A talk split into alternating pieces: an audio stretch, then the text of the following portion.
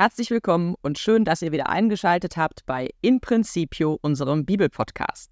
Ich bin Christel Köhler und ich bin Neutestamentlerin. Und ich bin auch dabei. Mein Name ist Till Magnus Steiner und ich bin Alttestamentler. Wir haben uns überlegt, bei den drei Texten des kommenden Sonntags, was man da als Überschrift drüber machen könnte. Und Christelle hat vorgeschlagen Gewissheit. Dem Faden werden wir auch folgen. Ich hatte den Faden Menschenfreundlichkeit, gerade aus der ersten Lesung kommend, vorgeschlagen. Und auch der wird mit Sicherheit ein wenig uns begleiten. Kurzum, es geht heute um die Gewissheit von Gottes Handeln und das Himmelreich. Und es geht auch um die menschenfreundliche Seite unseres Gottes. Und wir setzen ein tatsächlich bei der Frage nach dem Himmelreich und bei der Gewissheit, dass dieses Himmelreich wächst und dass es sich durchsetzt in der Welt, manchmal auch entgegen all der Erfahrungen, die wir machen, die aber offenbar auch schon die Jünger zur Zeit Jesu gemacht haben. Wir sind in der Gleichnisrede des Matthäusevangeliums, das heißt, wir sind im 13. Kapitel dort. Und es ist wieder ein sehr, sehr langer Evangeliumstext, der sich aber gut aufgliedern lässt und der viele kleine Geschichten eigentlich in sich beinhaltet, auch Geschichten, die uns seit Kindertagen bekannt sind. Sind wieder viele Bilder, die vor uns entfaltet werden. Und am Ende heißt es ja, wer Ohren hat, der höre. Also wollen wir mal diesen Gleichnissen zuhören. Und wir begegnen dann eben, wie du gesagt hast, schönen verschiedenen Bildern, die aus Alltagswelten entspringen. Von der guten Saat, die aus, ausgesät wird, aber wo eben auch das Unkraut hochschießt. Wir hören von dem kleinen Senfkorn, einem unbedeutenden kleinen Korn, was gesät wird, aber was so unglaublich groß wächst. Und wir hören von dem Sauerteig, der den ganzen Teig durchsäuert und wachsen lässt. Und dann haben wir am Ende etwas, was wir am vergangenen Sonntag auch schon kennengelernt haben, dass sich Jesus nochmal die Zeit nimmt, seine Jünger rauszuziehen aus dieser Szene mit der ganzen Menschenmenge, denen er all diese Bilder versucht zu erläutern oder anhand der Bilder das Himmelreich zu erläutern. Und er nimmt die Jünger nochmal zu sich. Er geht nämlich bewusst sogar in ein Haus mit ihnen und dort erklärt er ihnen nochmal die Gleichnisse. Wenn ihr also vielleicht letzte Woche das Evangelium gehört habt oder den Podcast gehört habt, könnt ihr euch vielleicht daran erinnern, dass das so ein Modus ist, dass Jesus eben denjenigen, mit denen er besonders viel Zeit verbringt, nochmal die Chance gönnt, ihnen zwei, drei Blicke mehr hinter diese Bildwelten sie da werfen zu lassen, die er den Menschen allgemein aber eben entfaltet. Und das sind genau diese drei Bildwelten, die du gerade auch schon angesprochen hast. Und das war das Charmante der letzten Woche und auch das Charmante diese Woche, dass Jesus eben nochmal erklärt. Ich hatte es letzte Woche auch gesagt, eigentlich, wir kennen diese Gleichnisse alle und wenn wir die Gleichnisse schon hören, dann wissen wir, was sie bedeuten sollen. Aber uns wird nochmal vor Augen geführt, was es denn konkret bedeutet. Und das soll uns auch eben nochmal wecken. Deshalb nennt man diesen, dieses letzte Wort, wer Ohren hat, der höre, auch einen Weckruf. Jetzt wollen wir mal gucken, wozu wir aufgeweckt werden und gucken eben mal, was es bedeutet, wenn dann dreimal im Evangelium Jesus sagt, mit dem Himmelreich ist es. Und dann geht's weiter. Ist es wie, sagt er vor allen Dingen immer. Und das ist das Spannende. Er will mit den Gleichnissen, und deswegen braucht er auch verschiedene Bildworte, ja nicht immer eine Dimension des Himmelreichs, oder er will eine Dimension des Himmelreichs erschließen, aber er kann tatsächlich mit Worten auch nicht mit Bildworten, das Himmelreich, was so groß, so unfassbar und für uns so eine ganz, ganz andere Realität ist, das lässt sich eben nicht in ganz normale menschliche Kategorien fassen. Und deswegen diese Form des Vergleichs, des Bildworts, um immer wieder andere Aspekte dieses ja für uns ja zweiten Lebensraums, der uns verheißen ist, dieses Leben ganz mit Gott leben, auch entsprechend dem Willen Gottes, um uns das zu erschließen verdeutlichen wir das vielleicht mal konkret an dem zweiten Gleichnis. Da haben wir ein Gleichnis, das uns wieder sagen möchte, wie das Himmel im Himmelreich ist. Kurzer Exkurs zum Beispiel, ich finde das ganz eindrücklich, wenn man das Himmelreich gleichsetzt mit dem, was Jesaja ankündigt, die komplett neue Schöpfung. Deshalb ist es so eine schwierige Kategorie, ist etwas, was so gar nicht unserer Welt gleicht, in der wir leben, so ganz anders, so ganz positiv daherkommen wird. Wie wird das nun sein? Und da wählt Matthäus nun auch wie die anderen Evangelisten, diese Idee von dem Senfkorn, das da wächst. Und dann macht er es so unglaublich groß. Er sagt, also Jesus sagt, es ist das kleinste von allen Samenkörnern. Sobald es aber hochgewachsen ist, ist es größer als die anderen Gewächse und wird zu einem Baum, sodass die Vögel des Himmels kommen und in seinen Zweigen nisten. Das ist nicht toll. Das ist auch etwas, was spezifisch Matthäus so herausarbeitet. Das Gleichnis gibt es auch bei Markus und Lukas. Es ist auch eigentlich total ähnlich, aber dieses größer als die anderen, das ist so, das hat der Matthäus da irgendwie reingesetzt. Und das ist für mich immer eine Pointe, dass er zeigen will nochmal wirklich dieses Mini-Senfkorn, aus dem das alles erwächst. Und es ist wirklich etwas, was alles überstrahlt. Und das ist vielleicht auch wirklich das Bild für das Himmelreich, was er uns hier besonders eindrücklich mitgeben will. Das Himmelreich ist etwas, was alle Vorstellungskraft sprengt, was so ganz anders ist, ganz viel größer als alles, was wir uns ausdenken können, weil dort eben so viele andere Kategorien angelegt werden und welche, die wir selber nicht gemacht haben. Und diese ganzen Gleichnisse wollen uns genau hierhin führen zu sagen, okay, egal was ihr erlebt und egal wie unscheinbar es sein mag und gar, egal wie lange es dauern mag, das ist so die Pointe aus diesem Sauerteiggleichnis. Ne? Man merkt überhaupt nicht, dass der Teig durchsäuert wird, durch durch den Ansatz. Irgendwann aber ist es so, dass man mit dem ganzen Ding was anfangen kann. Ja, man kann Mehl dazu kippen und irgendwann ist alles zum Teig verarbeitet. Egal wie lange es dauert, das Himmelreich kommt. Und es braucht aber ein bisschen Geduld und es braucht dieses, ja, vielleicht auch Grundvertrauen da rein, dass eben aus diesem kleinen Anfang, aus dem, was man erstmal nicht sieht, aus dem, wo auch noch Unkraut nebenher wächst, dass das das Himmelreich wird. Ja, wozu brauche ich Geduld, wenn ich weiß, dass das Ende gut wird? Na, das war jetzt eine rhetorische Frage, wo man die Antwort sagen muss, ja, guck mal, so ganz einfach ist es ja nicht. Und darauf antwortet jetzt das erste Gleichnis unserer Diskussion wunderbar.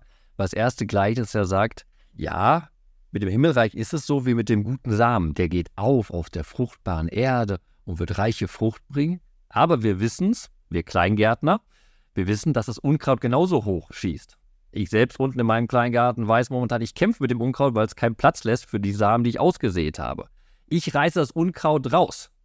Wir säen das Unkraut bewusst aus, damit da Schmetterlinge und alle möglichen anderen drauf sitzen können. Das ist auch eine Möglichkeit. Das ist auch eine Möglichkeit, natürlich. Aber ich wollte darauf auch sagen, okay, man ist erstmal bedacht, okay, Platz zu schaffen dafür, dass bei mir unten meine Sonnenblumen wachsen, dass die Melonen wachsen, solche Sachen wachsen. Ich will Platz schaffen für das Gute, für die gute Frucht. Hier jetzt aber in der Welt, die uns beschrieben wird, wird ganz klar gesagt, ja, da kommt sogar noch einer und seht etwas Schlechtes aus und das soll auch wachsen. Dieses Unkraut wächst mit hoch bis zum Ende. Erst am Ende, bei der Ernte, dann kommt die radikale Unterscheidung. Und wenn wir schon bei unseren Kleingärtner-Erfahrungen sind, die sehr hilfreich sind an der Stelle tatsächlich, ist ja, manchmal, wenn das nur so eine ganz kleine Spitze von irgendwas ist, da ist noch gar nicht so richtig sichtbar, was es wird. Als ich bei mir den Salat gezogen habe, da habe ich am Anfang auch nicht gedacht, naja, was wird denn das eine und was wird das andere? Also man braucht ein bisschen mehr Wachstum der Pflanze. Man muss tatsächlich erkennen können, was wird draus, um es irgendwie zu trennen zwischen Unkraut und dem Weizen. Und dann kann ich es auch wachsen lassen und kann sagen, okay, am Ende, wenn es ausgewachsen ist, dann kann ich es genauso trennen. Am Anfang wird es ohnehin schwierig, also lasse ich es nebeneinander stehen. Natürlich ist es nicht so, zumindest in so einem Pflanzengleichnis, dass das, was erst Unkraut war, vielleicht später doch noch zu was Brauchbarem wird, aber das ist natürlich eigentlich die Erfahrungswelt durchaus auch der Jünger und darauf zielt das Gleichnis natürlich auch ab, dass da, wo sie Widerständen begegnen, vielleicht auch nicht alle Widerstände endgültig sind, sondern dass sich da im Menschen, denn darum geht es ja an der Stelle auch, die Menschen sind ja das, was hier wächst, dass sich da auch nochmal was bahnbrechen kann und was verändern kann und vielleicht aus dem ein oder anderen schäbigen Unkraut doch noch eine schöne Sonnenblume erwächst. Guck mal, jetzt gehe ich nochmal zurück in meinen Garten, weil genau das passiert ist. Ich habe nämlich unten Mais ge äh, gepflanzt, der ist gewachsen. Und am Anfang habe ich ganz überlegt, ach, das ist irgendein Gras, was da wächst, das ist kein Mais. Ich wollte es rausreißen. Und meine Frau hat mich gestoppt und gesagt, na, lass es, lass es, lass es. Und sie hatte recht gehabt. Das heißt jetzt, dass meine Frau recht hat. Das hat wenig für die Gleichnisauslegung zu tun. Aber es ist genau das Beispiel. Manchmal ist die menschliche Kategorie das menschliche Gucken nicht das, was wirklich da passiert und was da hervorkommt. Und im Endeffekt ist dann doch eine wunderbare Frucht, also wird hoffentlich eines Tages eine wunderbare Frucht aus diesem kleinen Maisplätzchen kommen, was ich rausreißen wollte, weil ich gedacht habe, das ist irgendein Gras, was mir da wächst. Jetzt ist das ein schönes Bild, weil ich da gesagt habe, mit meinem Gärtchen und wunderbar und alles toll, ne? Aber jetzt bringen wir es mal zur Realität, indem wir einfach noch den letzten Vers von dem Gleichnis aus dem Evangelium vorlesen. Da sagt Jesus, Lasst beides wachsen bis zur Ernte und zur Zeit der Ernte werde ich den Schnittern sagen, sammelt zuerst das Unkraut und bindet es in Bündel, um es zu verbrennen. Den Weizen aber bringt in meine Scheune. Das ist natürlich ein klares Gerichtsbild und das will der Matthäus bzw. Jesus, wird's ihm, ihm wird es in den Mund gelegt und wir wissen, dass Jesus tatsächlich ja auch ähm, sicher in Gerichtsperspektiven immer wieder aufgeworfen hat. Aber hier ist es natürlich ganz klar, es wird irgendwann diese Zeit der Unterscheidung geben. Es gibt irgendwann einen Cut, wo sich zeigt, was ist nutzbar und was ist eben nicht nutzbar. Oder wofür ist es nutzbar.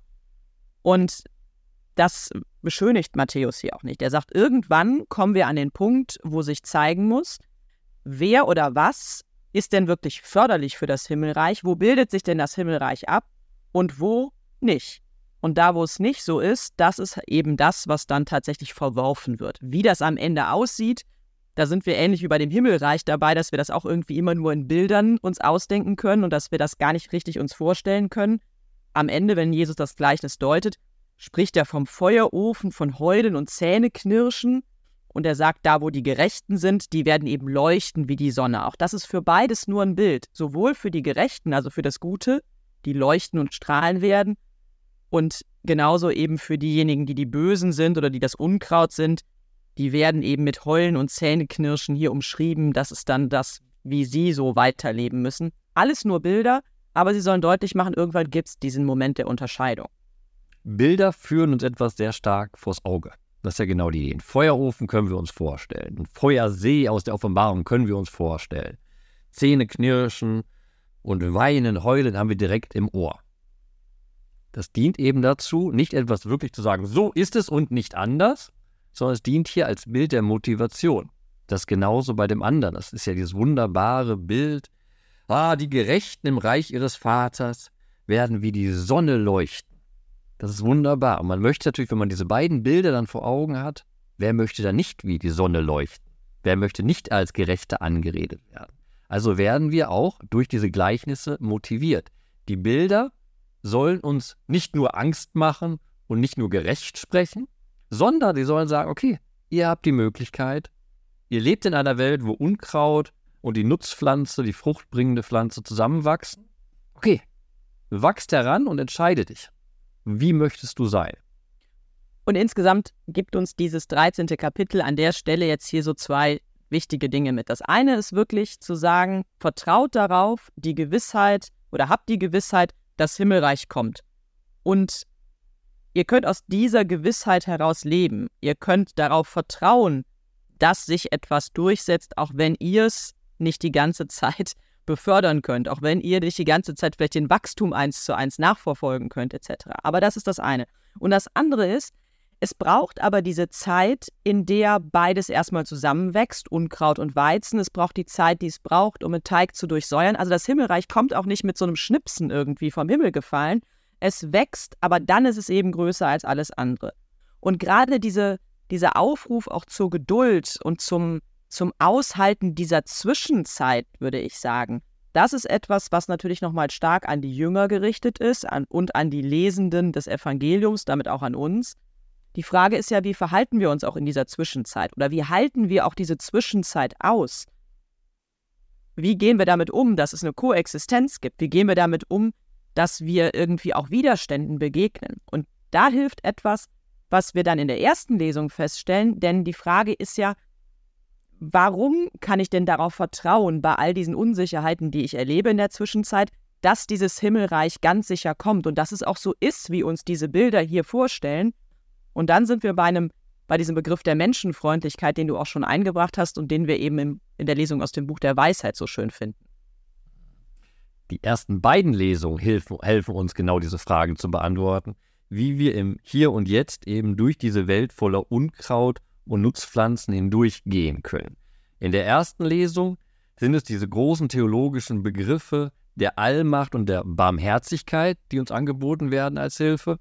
Und in der zweiten Lesung treffen wir dann einen Geist, der mit einem unaussprechlichen Seufzen uns als Beistand dient. Verweilen wir aber ein bisschen bei der ersten Lesung aus dem Buch der Weisheit. Sei kurz angemerkt, ich bin wirklich kein Freund vom Buch der Weisheit. Es ist vielleicht ein tolles Buch, aber ich mag alle Bücher aus dem Alten Testament. Mit dem Buch der Weisheit tue ich mich immer schwer. Nichtsdestotrotz, die theologische Aussage da ist natürlich toll und hilft uns. Da sind doch so tolle Sätze drin wie, denn die Macht steht dir zur Verfügung, wann immer du willst, auf Gott hin gesprochen, und gleichzeitig durch solches Handeln hast du dein Volk gelehrt, dass der Gerechte menschenfreundlich sein muss. Kann man schon auch mögen, so das Buch der Weisheit. Nee, kann man schon. Ich glaube, bei mir ist das Problem, ich bin doch lieber dieser Bildwelt zu Hause, in den Erzählungen, in der reichen Sprache, anstatt in so ein bisschen fast philosophischen wie Vers 16. Deine Stärke ist die Grundlage deiner Gerechtigkeit und deine Herrschaft über alles ist, lässt dich alles schonen. Das ist mir schon wieder ein bisschen zu, jetzt muss ich fast sagen, zu theologisch abstrakt. Da bin ich doch eher bei den kräftigen Bildern. Aber wir können natürlich beim Erklären kräftige Bilder jetzt verwenden. Und können wir auch wunderbar, weil die Weisheit nicht ganz abstrakt spricht, sondern die spricht hier im Kontext nochmal der Erfahrungswelt Israels beziehungsweise der Heilsgeschichte und verweist im ganzen Abschnitt, in dem wir uns eigentlich befinden. Das ist äh, der ganze Kontext von 11 bis 19, die Kapitel. Es geht nochmal einen Rückblick auf den Exodus, aus die Befreiung und daran eben aufweisend, ja, guckt mal, wir haben einen Gott, der allmächtig ist, der hat sich dem Pharao widersetzt, der hat seine, seine Allmacht bewiesen das wird auch in unserem Vers deutlich, in unserem äh, Text deutlich aus der Weisheit. Da wird auch gesagt, Gott kann strafen, wenn man nicht an ihn glaubt oder wenn man sich gegen ihn auflehnt. Da ist der Pharao das Beispiel dafür. Aber die eigentliche Pointe des Textes ist, dass er sagt, ja, Gott hat diese Allmacht, aber sein leitendes Prinzip ist das, wie er sich am Sinai seinem Volk offenbart hat. Er ist ein Gott, der langmütig zum Zorn ist. Er ist ein Gott, der erst schont, der erst abwahrt und den Menschen doch noch eine Möglichkeit gibt, umzukehren. Und das ist eben genau diese Verbindung, was du vorgelesen hast. Auf der einen Seite können wir mit der Lesung sagen, ja, Gott, dir steht die Macht zur Verfügung, wann immer du willst. Du kannst, wann immer du willst, kannst du handeln. Das ist die Gewissheit, die wir haben. Aber diese Gewissheit könnte ja in Angst umkippen, wenn wir sagen, wir stehen einem allmächtigen Gott gegenüber und das ist es. Nein, er ist auch allbarmherzig. Und das ist auch eine Pointe, die wichtig ist bei dem Text. Wir reden nicht nur abstrakt über Gott, sondern wir haben einen menschlichen, menschenfreundlichen Gott uns gegenüber. Und das heißt für uns, dass wir auch menschenfreundlich sein sollen, dass wir auch langmütig zum Zorn sein sollen, weil wir uns gewiss sein können, dass Gott auch so handelt und Gott aufgrund, das ist jetzt die Pointe, aufgrund seiner Allmacht so handeln kann dass der Gerechte menschenfreundlich sein muss. Das ist spannend, weil es auf beide anzuwenden ist, sowohl auf Gott als den großen Gerechten, aber auch auf alle anderen, die sich auf Gottes Spuren wandelnd ja als Gerechte verstehen wollen. Und du hast deinen Söhnen und Töchtern die Hoffnung geschenkt, dass du den Sündern die Umkehr gewährst. Da sind wir fast wieder so ein bisschen bei dem Gleichnis mit dem Unkraut und dem Weizen. Man muss erstmal schauen, was wie wächst aber du hast deinen Söhnen und Töchtern die Hoffnung geschenkt. Das ist eigentlich die Perspektive, finde ich, auf die dieser Text eben rausläuft, weil Gott so ist, weil er diese Allmacht hat, aber diese Allmacht eben nicht mit Gewalt umsetzt, sondern mit einer Allbarmherzigkeit, erwächst daraus eine Hoffnung und vor allem die Hoffnungssicherheit vielleicht auch, dass egal wie es sich auch zwischendurch knirscht und rüttelt, und das ist ja auch eine Erfahrungswelt des Alten Testamentes, es gibt eine Abkehr von Gott, es gibt ein wieder irgendwie wieder Zusammenfinden und dann gibt es den nächsten Bundesbruch und so weiter und so fort. Aber über allem ist diese Grundhaltung der Barmherzigkeit, die Grundzusage der Menschenfreundlichkeit und das lässt eben den Menschen dann am Ende nicht verzweifeln, sondern gibt ihm Hoffnung. Ganz konkret gesagt, die Menschenfreundlichkeit Gottes ist ja das, dass er die Möglichkeit zur Umkehr äh, gewährt. Das steht ja am Ende der Lesung, dass du den Sünder die Umkehr gewährst. Am Anfang dieses Verses, den du vorgelesen hast, steht dann dieser Satz, durch solches Handeln hast du dein Volk gelehrt. Jetzt kann man natürlich sagen, aus der Osternacht herkommt, uiuiui, das Handeln Gottes, da lagen die ganzen Ägypter tot am Meer und das war's. Das war jetzt nicht so barmherzig. Im Hintergrund steht aber eine andere Geschichte, die es nochmal verdeutlicht ist. Vor allem, es geht um, habe ich gesagt, um den Exodus, auch um die Landnahmen. Und wir haben in Genesis 15 diese Ansage zu Abraham, also weit vor dem Exodus, ein Erzvater, warum das Land denn noch nicht Israel gehört. Und da sagt er, ja, die Sünde des Volkes der Kanaaniter, die im Land ist, noch nicht groß genug. Das heißt, da wird noch Zeit eingeräumt, dass überhaupt etwas passieren muss. Und das ist so auch eine Pointe, die eben die Weisheit jetzt zieht aus dem Blick auf den äh, Exodus und damit für uns als Theologie uns anbietet. Gott nimmt sich Zeit. Gott lässt den Menschen Zeit, dass sie ihren Weg gehen. Wenn der Weg komplett zur Sünde führt, dann führt er komplett zur Sünde, wie bei den Kanaanäern, die ihr Land dann verlieren. Aber dieser Weg ist eine Möglichkeit, eben doch umzukehren und doch nicht sich gegen Gott aufzulehnen, wie zum Beispiel der Pharao. für mich steckt dahinter so die Grundhaltung auch der Geduld. Ähm, vielleicht ist das jetzt gerade schon mein Übergang auch zur zweiten Lesung, aber die Frage danach, wie gehe ich, ja, wie gehe ich vielleicht mit Unkraut und Weizen um, die parallel wachsen, wie gehe ich mit dem um, was ich an, an Sünde, an Verfehlung erlebe. Und wir merken bei Gott Langmut, das hast du eben auch nochmal als, als Wort erwähnt, es geht ja in eine ähnliche Richtung wie das, was wir vielleicht mit Geduld umschreiben. Also erstmal anschauen, mit einer gewissen, mit einem gewissen weiten Blick und dann braucht es vielleicht irgendwo eine Entscheidung. Aber es ist das, was ich auch als Geduld umschreiben würde, erstmal abzuwarten, nicht passiv, sondern durchaus aktiv. Und diese Haltung der Geduld ist eine, die den Paulus an vielen Stellen umtreibt. Auch im Römerbrief, nicht in dem Lesungsteil, den wir am Sonntag hören werden, denn die ist so kurz, dass wir uns gedacht haben, wir können die Lesung auch einmal ganz vorlesen, ohne dass wir den Rahmen hier sprengen. Aber die Geduld ist eben so ein, so ein Cantus Firmus, den es da unten drunter gibt in diesen ganzen Kapiteln, weil Paulus eben sagt, ich brauche diese Geduld, die oft auch in Bewährung sich zeigt und aus Bewährung erwächst, um Gott auf die Spur zu kommen. So, dann nehmen, nehmen, nehmen wir uns wirklich mal die Zeit und nehmen diese beiden Verse. Also wir sind im Römerbrief im achten Kapitel, die Verse 26 bis 27. So nimmt sich auch der Geist unserer Schwachheit an. Denn wir wissen nicht, was wir in rechter Weise beten sollen. Der Geist selber tritt jedoch für uns ein mit unaussprechlichen Seufzern. Der die Herzen erforscht, weiß, was die Absicht des Geistes ist. Denn er tritt so, wie Gott es will, für die Heiligen ein. So, dann ist ja jetzt alles klar, denke ich. Zwei Verse total prägnant. Nein, natürlich, so einfach ist es nicht. Die Geduld als Grundhaltung habe ich schon erwähnt was der Paulus immer wieder als Erfahrung gemacht, und ich glaube, diese Erfahrung machen wir auch immer wieder, ist, dass unsere eigene Schwachheit, also das vielleicht ungeduldig werden, das vielleicht auch manchmal einen Hang zu dem falschen Handeln zu haben, wie auch immer wir Schwachheit umschreiben wollen, aber dass in uns eben auch diese Schwachheit wohnt. Also dass wir nicht immer dem Maßstab Gottes oder auch dem, was wir uns selber vornehmen, gerecht werden können. Und Paulus sagt aber, diese Schwachheit, die wir erfahren, diese Gebrochenheit vielleicht auch, die nimmt nicht diese Grundidee der Geduld und damit auch der Nähe ja zu, zu göttlichen, zum göttlichen Wesen hinweg. Wir brauchen aber in diesen Phasen den Geist, also den Geist Gottes, der uns hilft, uns in dieser Schwachheit zu bewähren oder durch diese Schwachheit hindurch zu handeln. Und wie der, der das macht, das ist natürlich hübsch ins Wort gebracht. Wieder ein so wunderbares Bild, wie ich es genau liebe. Und hinter dem Bild steht diese Frage, wie können wir das in Worte fassen, was wir eigentlich erhoffen? Das heißt auch in Worte fassen im Gebet zu Gott. Was erhoffen wir? Was bitten wir von Gott? Im Endeffekt genau, wenn wir sagen würden, okay, ich möchte von Gott, dass er mich ins Himmelreich führt. Wie, wie, wie, was ist Himmelreich? Wie, wie, wo stehe ich? Wie kann ich das in Worte finden? Wie baue ich diese Beziehung auf? Und da haben wir diese Bilder gehabt vom Unkraut und auch diese Frage, von der, von der Sünder und von der Umkehr. Und dann kommen viele Sachen auf. Wir haben jetzt viele Worte benutzt, aber das kann natürlich auch ein großes Gemenge sein von, okay, wie, wie drücke ich mich jetzt aus? Wie formuliere ich das? Und dann kriegen wir hier ein wunderbares Angebot. Du musst das nicht formulieren. Du kannst das formulieren, ring mit den Worten, wunderbar. Aber im Hintergrund gibt es kein weißes Rauschen, sondern es gibt so diesen Geist und der seufzt für dich, unaussprechlich der ist einfach, der sagt, genau das Seufzen ist ja das, einfach mal ausatmen. Einfach ganz laut ausatmen und alles wird gut. Und das ist im Endeffekt die Zusage, die uns als Beistand gegeben wird. Das wäre auch ein wunderbarer Text eigentlich für Pfingsten, ehrlich gesagt.